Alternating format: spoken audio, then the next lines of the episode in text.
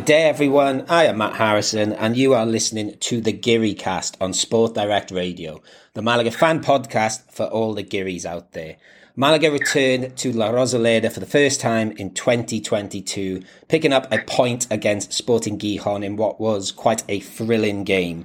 There were VAR calls, new signings impressing, some fluky goals, a wonder goal, and one player in particular reminding us of how capable he can be. I'm sure we'll be talking about him later. We'll look back at Sunday evening's game. Um, we won't be looking forward to this weekend's game as Malaga do not have a game thanks to the two cup competitions going on this week in Spain, although one of them is going on in Saudi Arabia. But one thing I always look forward to is talking about Malaga with my co-hosts. So, hello, Chris Marquez. How are you this week? I'm doing very fine. I listened to your episode of Vamos a la Rosaleda. Yeah. Um, and um, I've heard the Dutch guys. I don't think we should reference what they talked about, but yeah. Uh, but you, you, should listen to it. Um, and there's a little phrase after the Formula One, after this. You know, it's all it's with the reason. It all comes for a reason. Because as the finishing touch, God created the Dutch. okay.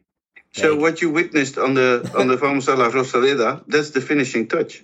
Yeah, yeah, and, and what great people they were. Um, yeah, they, if you're interested and you're thinking, what are they talking about? Here's the excuse to go and listen to it for two minutes of me, sort of not really. Um, you were giggling. I was giggling a lot because I think I think the audio doesn't do it justice because these they were quite young kids, and the first kid had a very serious face on and so when he said, yeah, yeah, we're here for training, and then when he said, and also, it caught me by surprise a lot. I didn't expect it.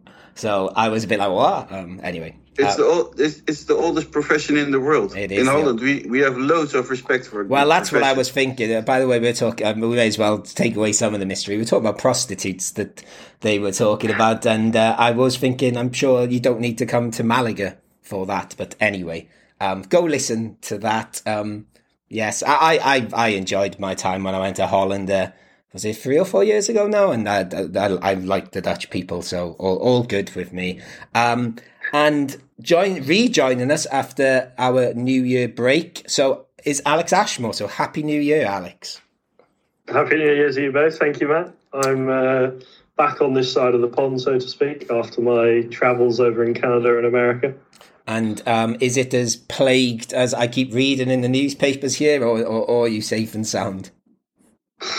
I mean, you never know with the UK. I think, you know, after what Boris Johnson said today, you don't know what to believe, to be honest. So, yeah, I'm just happy I'm off to Spain in a couple of weeks. Well, two weeks today. Well, that's what's going to be my next question when you get in here. Because to be honest with you, the situation is not particularly great here at the moment, but uh, um, at least it's Oh well, I don't know. I, f- I forget. I was going to say at least it's sunny, but I forgot you're going to Galicia in January, so probably not. But uh, Alex, did you have that um, that movie moment when you arrived from the airport, like slow motion, running to your? I don't know who picked you up from the airport.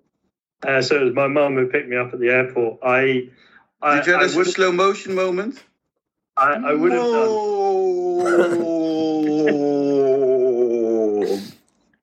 I, I would have done had had my previous flight not been delayed by eight hours, and I don't think I had the energy to run. oh.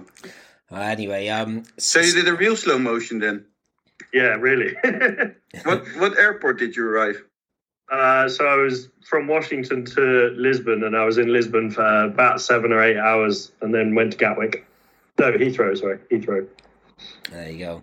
Um, so, as as Alex said, Spain will be getting a new face in the form of Alex Ashmore soon. But Malaga has got some new faces since we last recorded the podcast. Um, we threw out some names on last week's podcast and said we could be signing some of these players, and then as we pressed the publish the podcast button, it seemed almost straight away we had one through the door and then the second through the door on King's Day as well. You know, the day in Spain where they give gifts.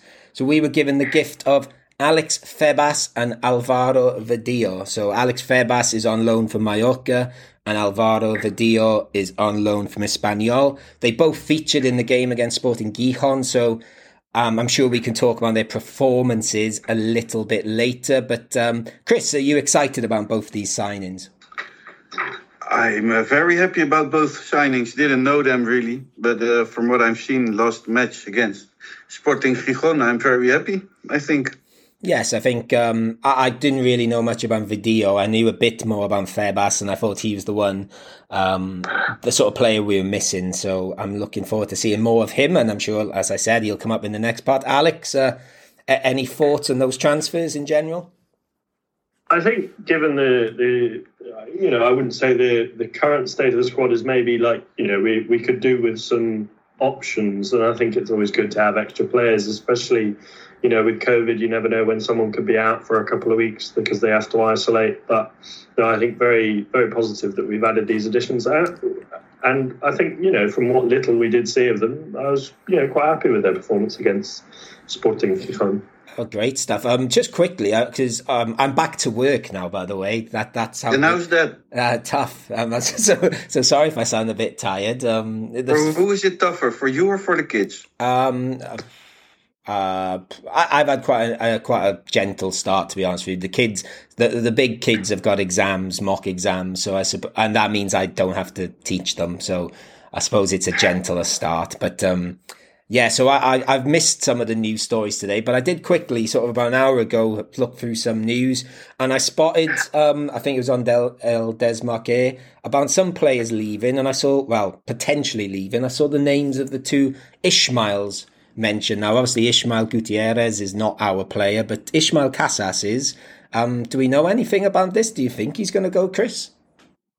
I don't know. Uh, with the new signings coming in and Malaga preparing to uh, some more signings, two more signings, um, with one which is at this moment in an advanced uh, advanced stage. So it's um, some players will have to leave, I think, mm-hmm. and um, I wouldn't like seeing Ismael Casas go, but Ismael Gutierrez, uh, yeah, yeah, I, they, they should find another option for him. And there's another player who is wanting to leave or not wanting to leave, uh, for which the door is open for him to leave, and that's Jairo.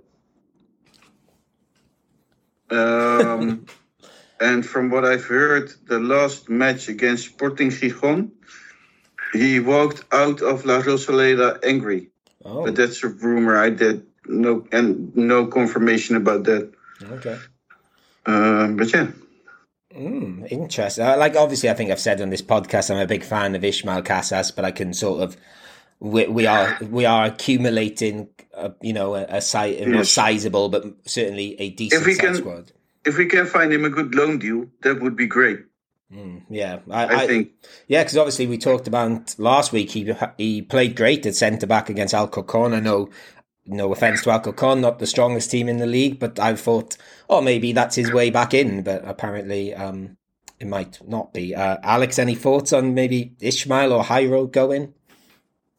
No, I think initially, I think back to your point about him playing against Alcorcon, I think had Juande potentially not come back from injury, but then also we did see him go off uh, against Sporting, he may have played some more you know, I think there are other players that I'd rather see go, but like Chris said, I think a loan deal would be my, my preferred option because, you know, he's a young player who's still got a lot of time in which he can develop and become a better player. So, you know, I'd, I'd rather him go on loan. Um, but yeah, Ishmael Gutierrez, I'm happy to see him go. I think he's due to go on back to Atleti at the end of the season anyway, so I wouldn't be too bothered if he went now. And with Jairo, he can, you know, if I'll pay. I'll pay for his plane ticket or his train ticket. So, uh, you know, I, I, for for both, I think Malaga and for him, uh, you know, it's probably not very nice for him not playing, and for Malaga fans, you know, we don't think he's that good. So I think for both parties, it would be best. I think the prob- I think the problem has been he's been playing. I think we see he always seems to get in. I know he hasn't played the recent game, but um, yeah, we'll, we'll see what happens with that. Obviously,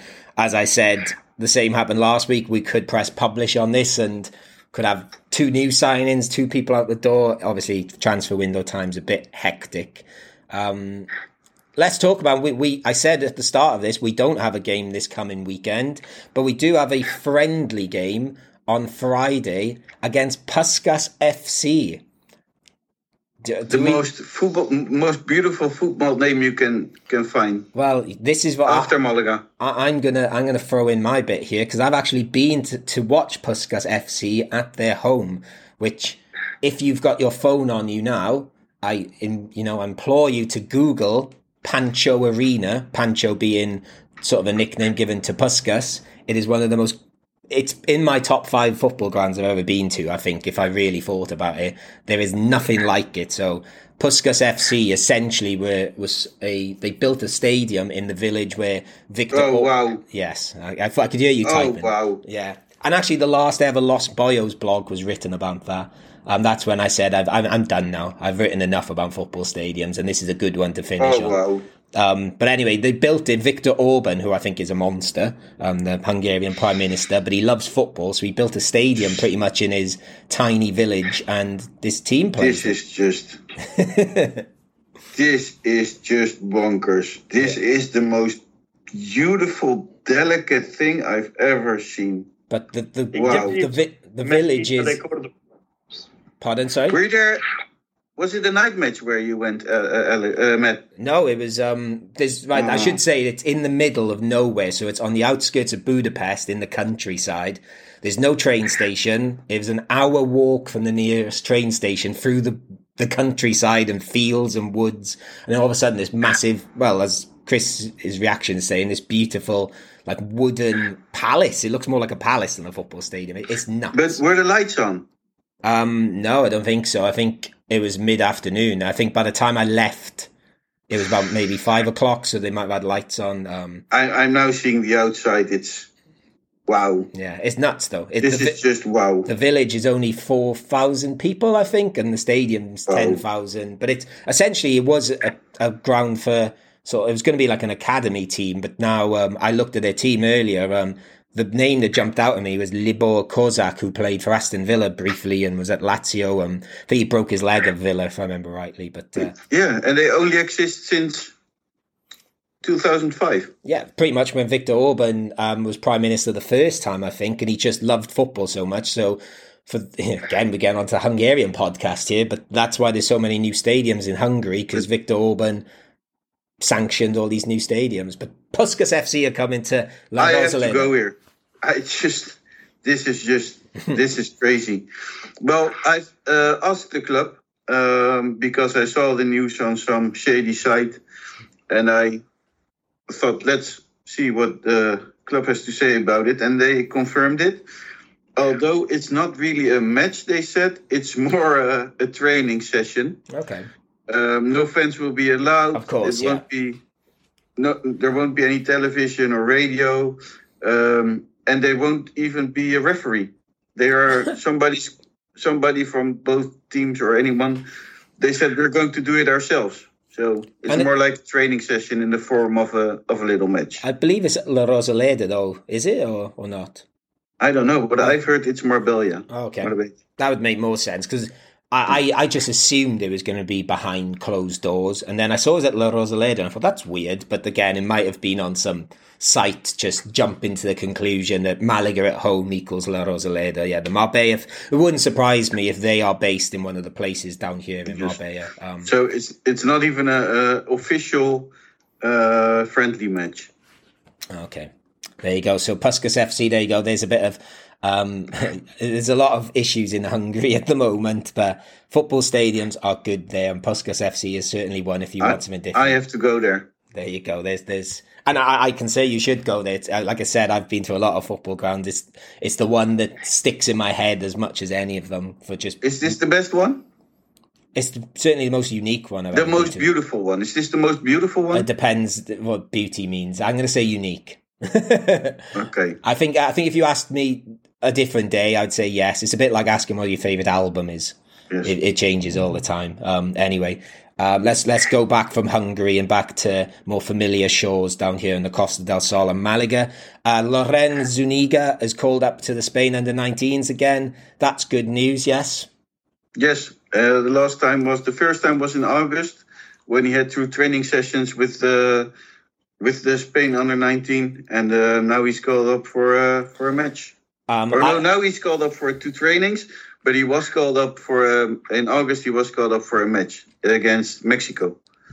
Okay. Um, I'm just going to use this as an excuse to mention my new favorite player because I looked at the squad list and there's a player from Real Madrid in the under 19s um, called Marviol- Marviolas Antonio Garson, but his, they call him AKA Marvel. His name's Marvel. I thought that was cool. He's a Moroccan that apparently is. Um, I think he's lived in Spain long enough so he can play for Spain, or something like that. But he's he's Moroccan born. But his name's Marvel. I just thought that was cool. Um, and speaking of superheroes, there's a good link. What a link that was. Um, Malaga have a new mascot. Um, they've done a competition over the past few weeks or months, actually, um, trying to pick um, a official mascot for the club. They came down to the last three, and the winner was Super Boque, um, designed by Mario Gonzalez. Uh, he looked uh, well. Well, so I, just to describe the the look of him, he's sort of a muscular anchovy, I guess, with a blue helmet and green glasses and a purple cape and a gold sort of cane with a Malaga badge on it. Um, but who better to talk about it than Mario himself, who Chris spoke to earlier? And um, what did he have to say to you about his winning mascot, Chris? Well, he was coming on the podcast, but his English is uh, not so well. So I had a, I asked him a few questions, and um, uh, the first question was how happy he was when uh, when he heard the news that he won. He said, "Well, I felt like a like a little kid uh, when they when they, they they phone called him when they when they phone called me when they called me. Um, I was I was quiet the whole time, but when I hang up the phone, he was jumping and screaming around his house. So that was that was really funny. Um, and then I was like, do you understand how big it is what you have done? Because it's not something for this season. It's the mascot will be there for a long, long time. And he said, well, I, I won't believe it until I see him walking around the the state around the stadium. It it all feels yet a bit unreal, but yeah, he he does somehow uh, realizes what he what he did for the club. Just quickly, Chris, can I just jump in and say I think I read as well. This guy's not like a professional designer or anything either, is he? Well, he did a he did a little um, how do you call it? A little course on uh, okay. on graphic designing. Um, he is now busy with the YouTube channel. Okay. Um, but he's saying it's not that easy to become a graphic designer. Um, but this is a good step towards yeah. the future for him because uh, you never know what's coming. Um, so that's good. And uh, yeah, he's working on YouTube now. Okay. Um, I also asked him where the idea where where the idea came from for the Super Boquerón. Um, and the first thing he thought of is that the mascot has had it had to be a Boquerón because that's what everybody says, right? Yeah, yeah, I think we agreed on that. Everybody agrees on that. Um, and um, he didn't want to do just a, a boquerón. That would be too too bit, easy and too boring. It's a bit a bit weaker boquerón, isn't it? It's a bit flimsy. just only a boquerón would be too easy. Um, and he thought the, the the most people would just do a boquerón. Um, so he wanted to give it a special a special touch. And thinking of it a thousand times, he came up with the idea to combine it with a superhero. Um, and in that way, he could introduce the colors of the city, yeah. which are green and purple. And um, and that's how he got to represent it, the city as well. So not only the club, also the city. There you go.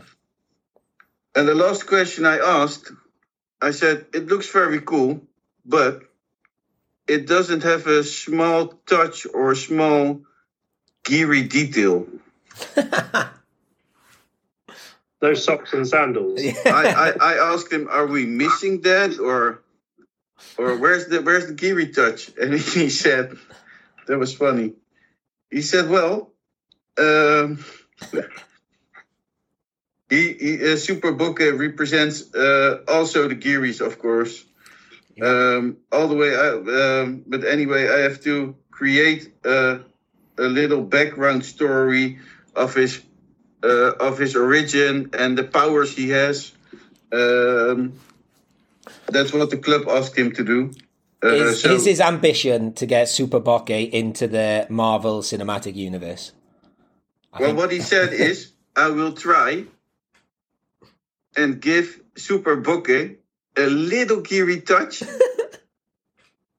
on his background. Okay, I'm look. I'm interested to um, find out what that could be. Is sort of he like I don't know. He eat you know like Popeye eats fish and chips. Does he have um, spinach? He eats fish and chips. Or well, actually, that'd be cannibalism for a boquerón. We'll think of something. Yes, Falling so so he will try. He will try and and, and give Super Boque a little guiri touch. I like that. Okay, right. I think um, it's time that we move on and talk about um, someone else who had a sort of superhero esque performance this week. Let, Are we talking about me? um, as always, yeah. I, I was going to. Well, we'll talk about it in the next part, but let's uh, let's go and talk about uh, what went down this past Sunday evening at La Rosaleda.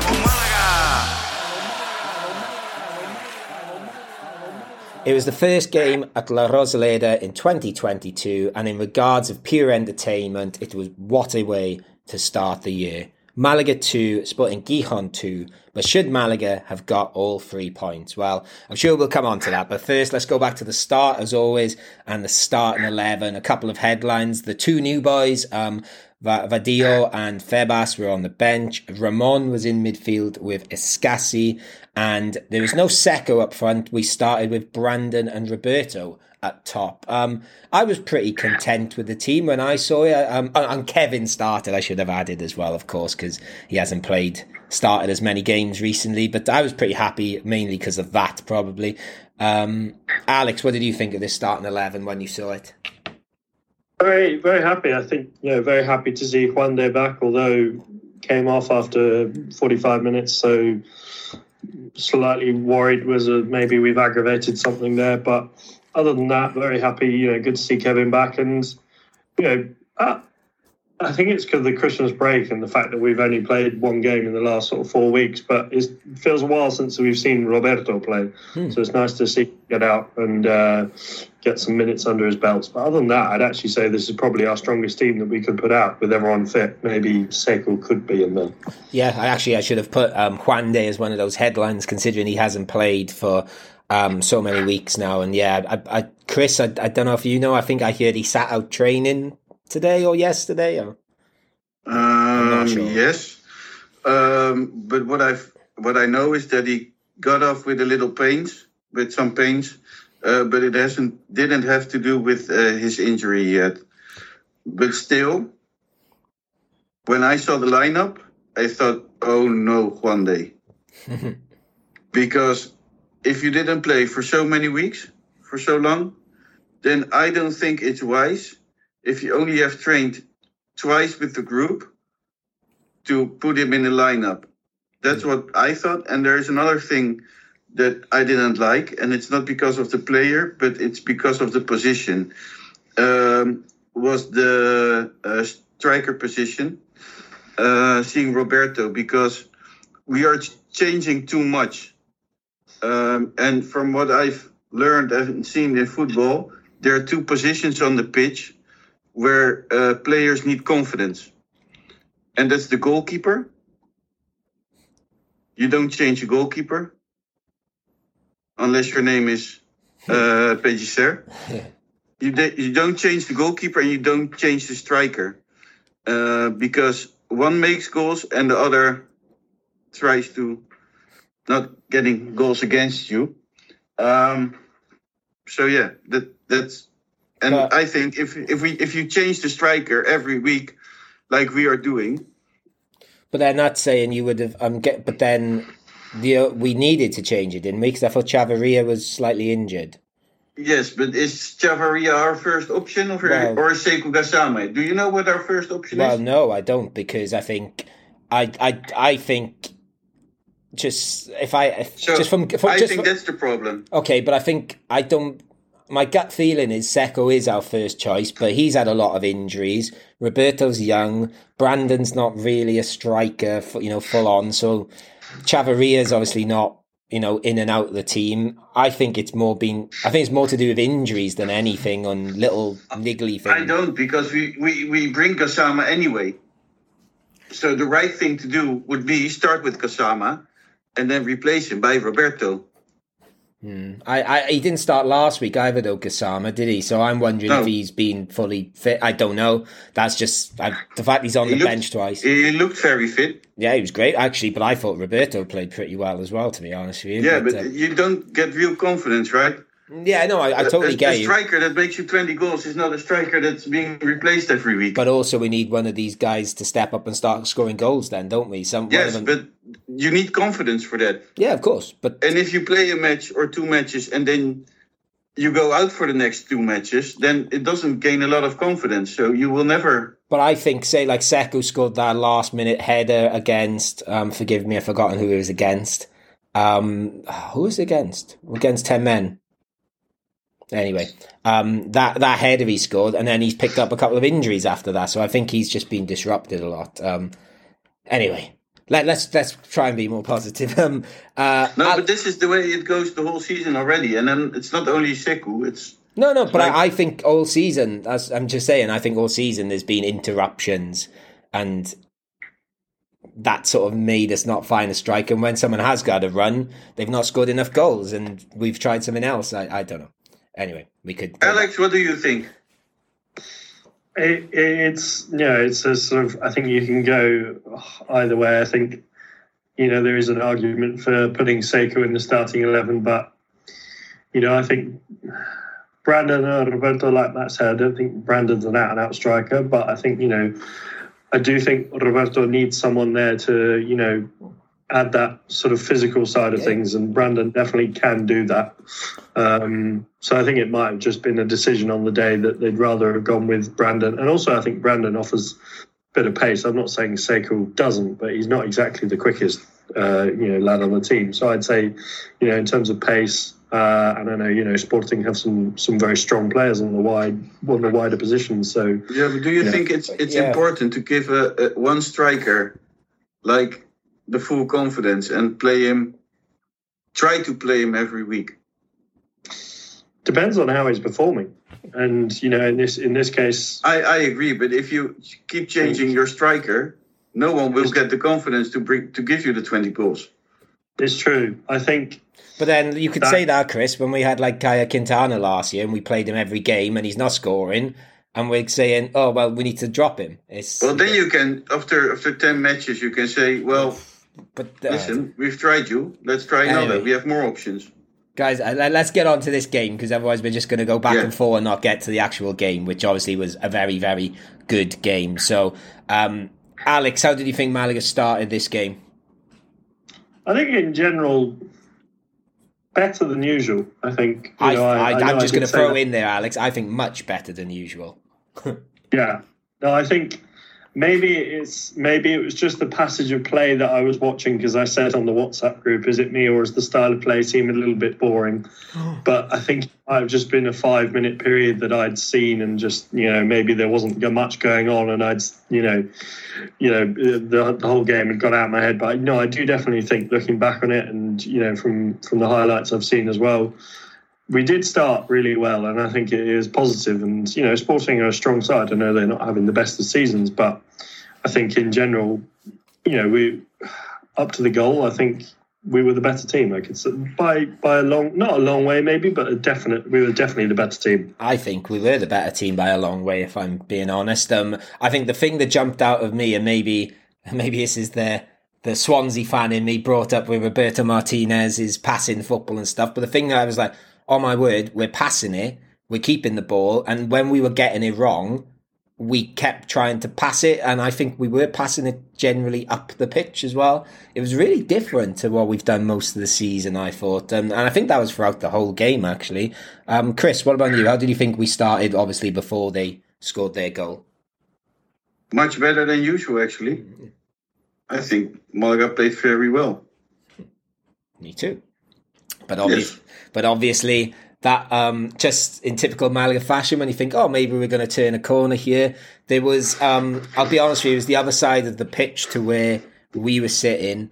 I saw, um, I can't remember who went down for Gijon, and I did think, ooh, they might take that back. And I, I actually said, I think we've just got away with that. And then obviously a VAR call went up and a penalty was given. Um, correct me, I, I meant to double check this, but it was Kevin that sort of made the like sort of clumsy tackle. Yes. Yes. Yeah, yeah. I, thought, I thought it was. I, I only saw it live, and I thought I meant to double check. But uh, uh, Alex, what did you think of the awarding of that penalty? I can see why you would give it, but it's a very soft penalty. I think you can see Kevin's foot landing on the striker. I don't think it's on purpose. No, it's definitely not. But you know, like strikers do, and not just strikers, players. We've seen it. You know, the whole debacle, debacle with Paulino. I think you know players do make a meal out of these challenges, and that, whether we like it or not, it does have an influence on the referee's decision. So, you know, I, I think you can see why it would have been given or wouldn't have been given, but I I think probably the right decision, but a very soft penalty at that. Yeah, now, like I said, I, I, think I've only seen the replay once and seeing it live, and I just thought it was a bit clumsy, and I, I did, I, I, think it was probably just about right. It's, bit, it's harsh, but probably right. What about you, Chris? I think it was a penalty. Yeah. Um, I don't think Kevin did it on purpose, but still, it's a penalty. I think he was looking at the ball actually, and yeah. he sort of didn't see the player, and then all of a sudden his foot's on top of his foot, and yeah, it was a penalty, yeah. but not on purpose. No, it was it was clumsy, like I said, and then yeah. obviously Djuka steps up as we sort of imagined he would and scored. And obviously on last week's podcast, I made the comment, "Oh, Sporting Gijon haven't had a penalty yet this season, so inevitably they'll get one this weekend." I predicted that one right, but the fortunate thing was that very soon after Malaga got a penalty. Um, Escassi went down in the box and then it went to VAR again. This was this was below me, um, on the sort of penalty box below me. I did think it was a penalty. I've seen it back since and thought, ooh, it, it was, was, a penalty. It was yeah. a penalty. It was a little soft, but it was a penalty. Go on, Chris. Any other thoughts on it? No, it was it was a little. It was it was soft.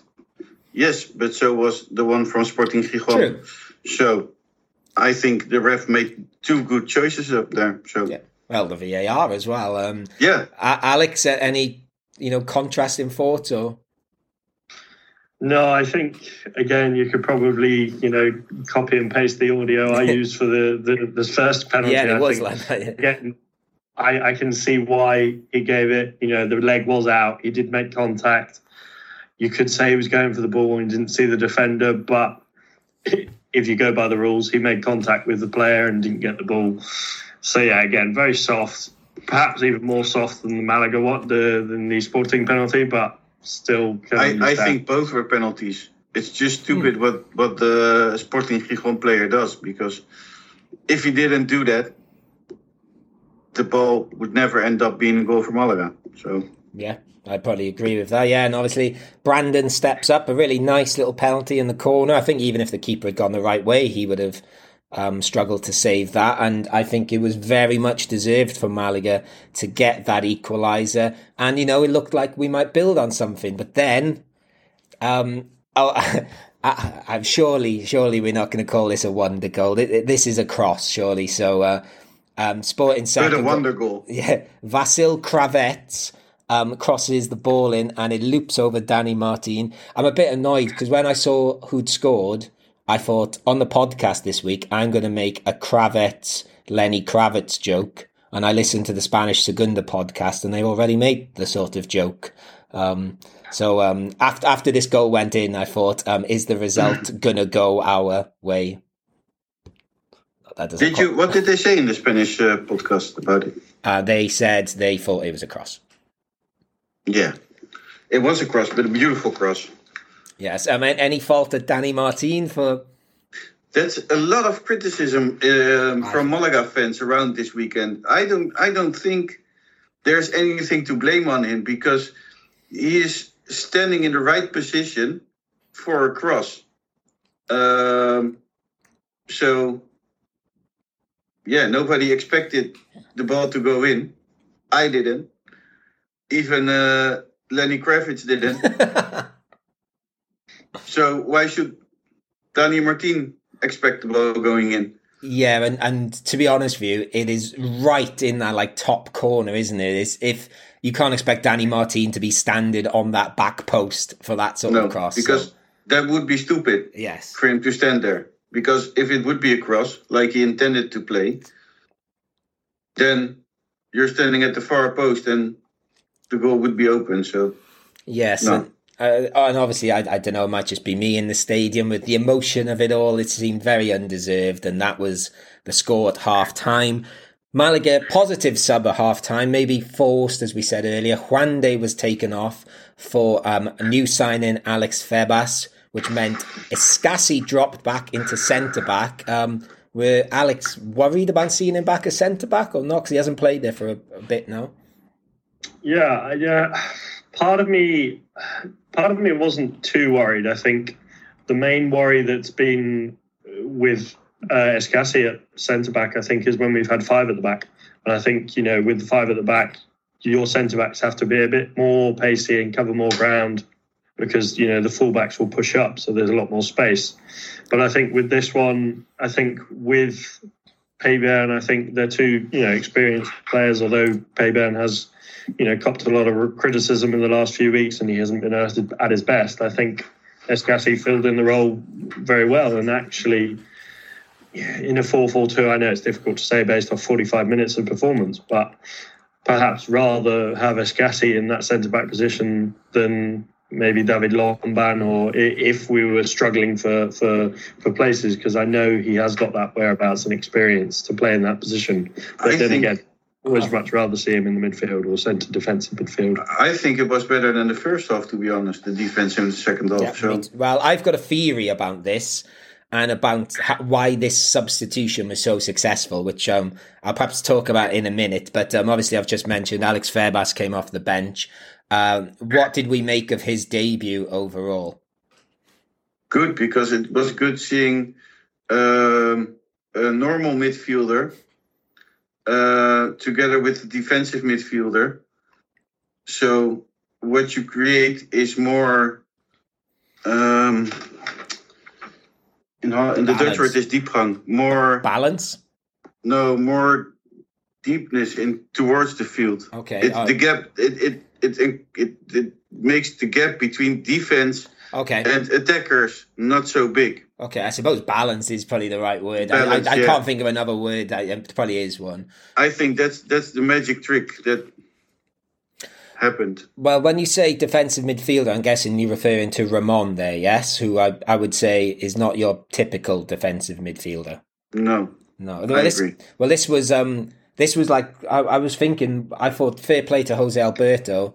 He's going quite attacking here, and we weren't playing without, as you said, a typical enforcer because Escassi had gone back. But actually, I think the reason this substitute worked so well was because I just Sporting Gijon were not going through the middle at all, and they were sort of hitting it up to Djuka a lot, where they were hitting it long, and they've got Escassi there, and you know Escassi, you know he can be clumsy at times, but he's going to win everything in the air. Don't care who you're against, and that meant our two little guys in midfield, Ramon and Febas, um, could sort yeah. of do what they want. But, and I think the link up play together was brilliant. And Febas, um, there was a few like first first few moments where he gave the ball away or made a little mistake, but he just kept going. And as the game got on, I thought he got better and better. He's such a tidy little player. I think he's a magnificent signing so far. normally, we play with two defensive midfielders. Hmm. Yeah. Uh, Genaro and Escassi were both very defensive. Um, so playing with those two, you have a big gap between mm-hmm. the the attackers and the midfield um, at the center midfield. So we're not creating a lot. And now with Ramon, who is not so defensive, and Alex Febas, who came in in the second half, you have like two real uh, midfielders. Yeah. Oh yeah, b- brilliant! It was like a different. Well, like I said in the first half, I thought we were passing the ball and keeping it, like keeping it well and, and taking it forward. And I think in the second half, times that by ten because of Febas coming on and being a different sort of player to Escassi. I, I thought some of the, the link up play between Ramon and Febas, and no, we'll talk about the other guy in a minute, um, was brilliant actually. Um, Alex, any other um, views on your namesake? I no, very impressed. I think you know if you asked me in, in the, at the beginning of the January window, what's one position that we definitely need to bolster up? And I think midfield, centre midfield is definitely one of them. I think, you know, we we did have that period of, uh, I think it was, I can't remember when, but earlier on in the season where, you know, I'm not saying there's anything wrong with playing with two defensive midfielders, but I think we did suffer going forward with that. I think it's good now that Ramon is, you know, starting to pick up and get back to where we, you know, where he was before I think it's good that we've got another addition in that. I'm not saying attacking role, but the, definitely the, the forward thinking central midfielders, because I think that's a, div, uh, a position that we were lacking in. And also, we need to throw this in there now that uh, Alex Febas, I think, does have a claim to be our most handsome player in the squad. Now, I'm gonna I'm gonna throw that out there. Um, Lu- Luis Munoz's crown is up for grabs, maybe while he's away. um, we'll see. Um, okay, um, Brandon got a bit of a chance where he took it around the goalie, probably should have scored. I've I've not even seen that back on the replay. I only saw it in the stadium. Should he have scored? It looked he was the other end of the pitch to me, so it looked like he'd taken it around the goalie and should have just dinked Was it the was it a real chance? I don't know. It looked like a real chance in the stadium. I suppose that's why I'm asking you. He didn't really get to to to to give the to to hit the ball, right? Okay because I know the defender. He should back. have done more with it. Yeah, because uh, basically the defender fluffed the clearance, didn't he? And he run in on yeah. goal. He probably should have shot earlier, if anything. But uh, yeah. anyway, we I don't think we need to talk too much about that. But he did get subbed, and we got to see the other new boy, Alvaro Vadillo. He came on for Brandon in the seventy third minute. Um, Alex, any thoughts on um, um, Vadillo's first showing for Malaga?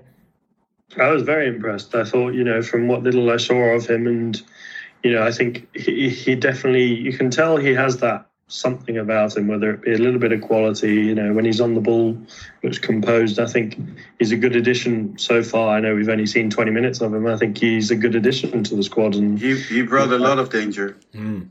Yeah.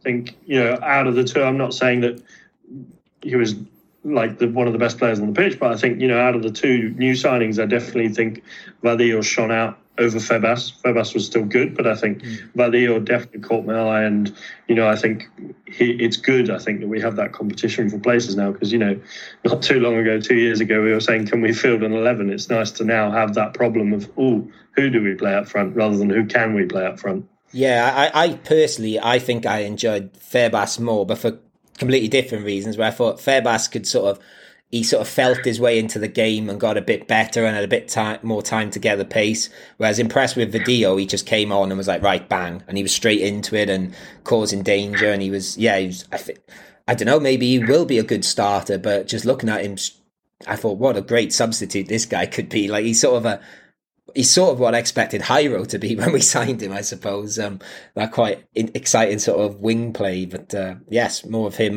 Any any other thoughts on Vadillo, Chris? No, it was great. He, I, I thought he put a lot of danger into the into the pitch, brought a lot of danger. Um, the thing was, until he came on,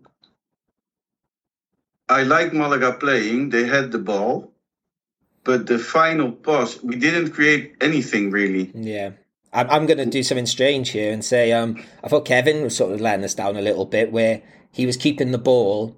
And I think there was one moment where he took it past two defenders and then it was a nice run. I think he got fouled, but otherwise he kept turning backwards and passing it back to um, the. I'm very interested to anyone, uh, everyone's uh, Chumbo. Mm, yeah. um, uh, yeah. Okay, well, let's not let's we'll get to that soon because we're getting towards the end of talking about this game. But of course, we can't get to the end without uh, talking about one guy in particular. Um, I'll just throw it out there now. I think I said it um, on the WhatsApp group. I said it on Vamos a la Rosaleda. I think we talked about at the start of the season how good Kevin's debut was. I seem to remember there was a Victor Gomez performance we were um, like swooning over. But Ramon's performance in this game is the best performance of any Malaga player this season in a game. He was really unbe- unbelievable. Yes, really, uh, uh, without a doubt. He was Okay. absolutely everywhere, and the second half in particular. But he sort of caught my eye in the first half, and I thought, oh, like Ramon seems to be playing, and he looked like fit and like moving about easy, and he caught my eye, and then he made like one or two sort of tiny mistakes. I can't remember what it was, and I thought, oh, never mind. And then he did something, and he, I don't know, from about the twentieth minute or so, and maybe because I was in the stadium, I was watching him a lot, and he was floating around everywhere. And anytime he was always in space, and it'd always be he'd always be free, and he'd take the ball, pass the ball, and then he'd move somewhere else. And he was I don't maybe he was again maybe because it's in the stadium, he was taking us up the pitch more than anyone. And in the second half, there was a couple of passes he made which were just brilliant. And then obviously we'll talk about his um, goal in a second. But I honestly think he was it was like I said at the start, we had um, I think it's the best we've passed all season. We had 67% possession. And I think it's largely because he played so well and didn't give the ball away. As certainly second half, I thought he was brilliant. And no, it, no, it's not as exciting as Kevin's performance, but I think it was perhaps more had more of an impact. Um, Alex, thoughts? No, I, I, I think I agree with you. I think in general, he just he alluded, you know, he he just played far. You know, he's a young player, and he looked far older than he actually is. I think you know he shows that experience, that composure on the ball, and I think you know when he has the ball, you, you just expect things to happen. Whether it's a forward pass to to a, to a you know a fullback or a winger, whether it's a, pass through the defence, I think he, he's always a dangerous player, and I think he he's a, a promising young talent for Malaga. And actually, I don't know. And it might I, again, this is where he might have seen it on TV. But there was one pass in maybe the last ten minutes where he did it on the outside of his foot, and it went out to the right between two defenders. And I'm sure he looked the other way. I'm sure it was a no look pass, but I might have just been. I, I was gone by then. I was swooning over how good he was, so I might have been seeing things. Uh, Chris, you've said really. Do you, do you want to? Am, am I being over the top? I don't know. I just I, I was thinking like all the other matches and the other players how they before performed. Um, he was really great. I don't know if he was the best performance of a Malaga player. I don't know about that this season. I believe you if you say so. Um, I was just No, I think I think okay. So imagine like I think the Kev like you know I go back to the Kevin performance the start of the season. That was sort of forty five minutes of like what the hell is going on here? This is incredible. And if you said um, I could watch one performance again, it would be the Kevin forty five minutes. But I think as for like obviously Kevin slowed down that second half, but for about seventy minutes in this game, he was just running the game. He was brilliant. yeah, definitely. And uh, let's he go, was great. Let, let's go to it then. Um, and then we kept pushing forward and we had a shot at goal and it looked like, oh, it'd been saved and that might have been our chance. And then he comes running from nowhere, side foot, wallop, top corner, unsavable. As soon as he left his foot, I knew he was in. Um, I, I, I, don't know, guys. What do we say about this goal? Best goal of the season so far for Malaga. I think so too. I think without a doubt. And for our, you know, we did, and to get a point when we deserved it. And I don't know, I love, because we were watching in the tavern after actually, because we were all talking about it in the car. And the thing I loved most is the second angle of it behind the goal, where the goalie's on the floor and he gets him, and Mariño gets back up and he gets himself ready to save because he knows there's another shot coming. And by the time he's diving, it's, it's in. It's uh, he hit it so hard. Um, Alex, any anything? What, what else can you say about this goal? just exquisite, really. I think the the composure, you know, not taking a touch, side foot. It, it was almost as if it was, you know, on its trajectory. It was just gliding into the top corner. It had a nice bit of curvature, yeah, and you know, I've seen many of those shots go into the stand. So it's it's nice to see one go in the back of the net, and I think you know a well deserved goal. Yeah, definitely. Um, so before we go to Chumbo and Biznaga, I suppose my next question is: uh, Do you think that was a fair result, or should we have won? We should have won, definitely. I think. But so. on the other side, did you guys expect it, the goal would come? Um, I, I, I don't know. I, I, to be honest with you, I, I think I might have said to my mate next to me, I thought Sekou might do a header again from one of the corners. I seem to remember one corner. I'm thinking Sekou's going to get his head on this again. So I thought it might come. I didn't. I was delighted it was Ramon that scored it. I, I, to be honest, I didn't see a goal coming because I didn't see us creating Mm. really good chances. that's true. I think I think the Brandon fluffing the when he went through on goal. That was the only chance. I've seen a good pass from Paulino. It was in the second half, Yeah, which he let, which he put in good in the bo- uh, onto the, into the box, but nobody was there, and that was it. yeah, maybe. But I, I, I suppose we could have lost, couldn't we? So yeah. I suppose we've got to take and we start. We but we we definitely deserve to win. Yeah, That- it's the that- best performance in, I would say, a couple of months. I, I, I'm trying to think off the top of my head. Like, uh, definitely our best. I, like, obviously, we beat Las Palmas and Tenerife at home, and that was a, quite a big deal. But I don't think we played well in those two games, or certainly not not exciting. This this was good. This was good to watch. Um, I, I think you might have heard them on briefly on Vamos or La Rosaleda. There's two Swansea fans on holiday over in Marbella. I didn't know them beforehand. Um, and they went to the Leganes game a few weeks ago, and that game was awful. And then they came to this one, and they were like, "Well, this is brilliant," and they they absolutely loved the game. And I think that I think there has been a big difference. Um, long may it continue. So let's go to our Chumbo and Biznaga then. Um, as always, we'll go with but Ch- Chumbos first. Um, Alex, you go first. I think it's a toss up between two players for me, really. I think I would give it to Roberto. I think, you know, although I did say it was, it was good to see him back in the squad, I, I don't think he did a lot, but I don't think it would be fair of me to give it to him. I think I'm going to give it to Kevin. I'm sorry, Matt. No, no, no, Um, 'cause- just, I think, purely. I, I know players are going to have off days, and I think today was that day was just one of his off days. He just, you know, didn't seem to have that same pizzazz about Yeah. him, and you know the the on the ball stuff that we've seen and the off ball off the ball stuff that we've seen. I think you know he just didn't seem quite at the races. You don't need to apologize to me because I'm giving it to Kevin too. And again, I don't even think he was like bad. I just think he was a bit, you know, and I think he was neat and tidy. I don't think he gave, obviously, he gave the penalty away, but he wasn't giving the ball away. But to be honest with you, I don't want to watch Kevin turn around and pass it back to Javi Jimenez. I want him running at people and making things happen.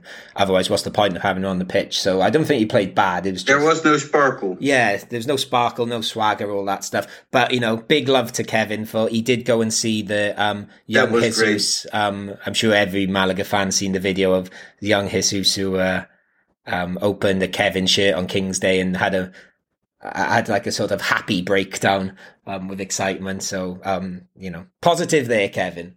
You're my biznaga off the pitch. uh, Chris, anyone different? No, sorry, No? Kevin. Uh, you missed the sparkle. You gave away a penalty, although you didn't do that on purpose. Um, but it wasn't what I expected from you. I think that's fair enough. So uh, we'll get away from, um, you know, giving chumbos to my favourite player. Uh, let, us go to um, Biznagas then. Um, uh, so I, I've given mine Do already. we, is I? the question? so Is um, there still? A, is, do you still need to ask it? um, I don't know if we do. I, I've pretty much given him Biznaga for the season almost. So um, yeah, I, I'm going to give my Biznaga to Ramon Enriquez for the reasons cited about five minutes ago. So I'll, I'll just leave Plus it there. one. Plus one. Uh, Alex, are we going for plus two? I think so. I um. So I who are you like to- considering otherwise? Uh, I, I, I, I will. I say I will. Okay. Yes. Um, I'd like to give a few honourable mentions to a few players. I think you know, Sure. in terms of not necessarily having a standout game, but just doing a solid job. I think a few players. Paulino, I thought was good. You know, he, he you know, I I think he did he what he needed to do. He created chances. I thought Victor Gomez was good. And Brandon, I think, as well, put himself about. Brilliant penalty, yep. obviously. And I was one question I wanted to ask both of you. Javi Jimenez, do you prefer him to Cufré or would you rather see Cufré back in the side? I'm still Javi Jimenez through and through. I'm I want to see a bit more of Cufré. And I have inside knowledge that um, Javi Jimenez went home early Saturday night because he had a game Sunday. Not Saturday oh. night, like sa- Saturday. Early, like I, I, I know someone that was with him Saturday. That's. I'll just leave it at that. and he said, "Oh, I'm going back to rest because I've got a big game tomorrow." And at what time did he leave? Then? I don't know. No, it was like a. It's basically it was one of my students in school is friends with his family. Their families are friends, and okay. he said they were with Javi on Saturday. That's all. Okay. And I said I thought he played quite well, and it was his birthday yesterday, I think, as well. So yes. happy birthday, Javi Jimenez. Happy birthday, Javi Jimenez. Yes. Um. Yeah, I, I, I, I, I don't, I don't really know what Cufré's done. Really, I'm not a big lover of him, if I'm being honest. So far, I don't think he's bad, but did we did we get to see a lot of Cufré this season? True, that's true. I just remember him hitting the free kick. That's the only thing I've got in my head about him. um, anyway, I think uh, we, will finish with Chumbo and Biznaga there. I suppose um, we've just got a few minutes left. Um, we'll just um, Chris, I know you wanna we want to give a bit of love to our femeninos because we've just had in the recording for that. Before we get to that, um, I'll just say, what what do you think? Uh, like the like what what can Malaga take from this performance going into the next one? Because obviously we've got a two week break now. For me, it's just being cool again and like passing it cool like we did. Um, I don't know what what did you guys take from this game? I think you know more more of the same. I think you know there are areas to be you know worked on in training. I know Jose Alberto will have his plan for the next week or so. You know whether he'll use the pushcast friendly to you know try some things out or training session slash friendly. But I think in general, I think just incorporating the new lads into the squad. You know, Chris talked about the the another potential new signing that's been advanced. Um, in there are two positions Malaga wants to sign another player. That's a striker position and that's the center defense position. Okay. And so one of the two, they are close to signing a player, but I don't. I know. I can't say. I can say that they're close to signing a new player, but I don't know which position. That's the only thing I know. Okay. So hopefully they get those two in. Well, at least one of them. I think it's just you know incorporating the new lads and you know, I think working on the positives from this week and against Alcorcon, and moving on to well, Ibiza, which will be a, a very tough game. Yes, indeed, it will be. Um, and Chris will be there to watch that too, which will yes. I can't wait. Unless, unless uh, yeah, I don't. I don't know if I should. In, I've had enough of interviewing Dutch people for Vamos a la Rosaleda. I might not speak to you. that's that's fine. um, then just drink with me. Yeah, um, Chris. Um, last bit of Malaga football then, because we got it through a little bit later than usual this week. Um, do you want to pass over to our Malaga Femenino correspondent? Yes, but first I want to because you were going to talk about it, but you didn't at the end. So I'm going to say it because it's com- it's confirming what I said about him. Um, oh. Today, Jose Alberto gave an interview to uh, Cope, to uh, Bautista, and he said, "I'm ugly, I'm bald, and I'm fat, but that hasn't to has doesn't have to do anything with football." He did, and he's right. And he's right. Yes. And we, I know we make a bit of a joke about his fashion sense, but I, I like the guy still. Sure. I still, I'm all for him. He, he's, he's a beautiful soul in my eyes, and he wears Definitely. no matter what he wears. I, I didn't even notice what he was wearing this week, which must be a good thing. So yes. Um, anyway, um, away from the beautiful soul of um, Jose Alberto to our the the beautiful football team we have of Malaga Malaga Femeninos who are playing some beautiful football. Chris. Yes. Hi, Rocío. Are you there? Hello, mates. Malaga Femenino won again this weekend in the first game of the year. The team won by three goals to zero, and Claudia and Silvia scored two goals. Malaga continues to lead the league alone. In addition, great news has been announced today. Malaga will play again at La Rosaleda on January 26 against Rayo Vallecano in the Queen's Cup. And that's all. Thank you very much, mates. Cheers, mate. Um, yeah, great news again about Malaga playing in La Rosaleda against Rayo. I saw that earlier as well in the Queen's Cup. Obviously, they had great That's success. big news. Yeah, great. Again, I think the last Are you game. going, Matt? Um, what day's the twenty sixth of January? I haven't even worked that out. I don't know. It's, uh, I think a it's, uh, yeah, I think uh, Wednesdays are not Ah. gonna very good for me. Sadly, um, I'll definitely try and get to a game on. I'd like to do a double header when the um, when there's a you know a Malaga home game and the Femeninos Yes. are playing the same weekend. We'll try. I'll make that happen for the end. Of the So, for all our listeners, if you are in Malaga, living in Malaga, or on holiday in Malaga on the 26th of January, go get yourself a ticket for the Copa de la Reina match uh, in La Rosaleda because you will see great football, passion, and all of that. All you want to see in a football match with the top team of Malaga, and that's the Malaga Femenino. Perfecto. Yes, and there you go. That seems um, a positive way to finish this week's podcast. So um, good to have you back, Alex, and thank you very much. Thank you very much. Good to be back. Excellent. Good to have you back, and always good to have you, Chris Marquez. Thank you. And I have one last thing that also came out today. Which we forgot what we forgot to mention. You're laughing, Matt. That's Yeah, not funny. because that's when I'm when I'm signing off, just so that I'm getting ready. Yes, to, I know, Okay. but I forgot about to tell. Uh, I forgot to talk about this. Um, Malaga comes with a dynamic season ticket, Oh yeah. whatever it is, Yes, I saw. four, that. six, or eight matches, which can be used till the last home match of this season. You can check it all out. Get your dynamic home ticket or season ticket.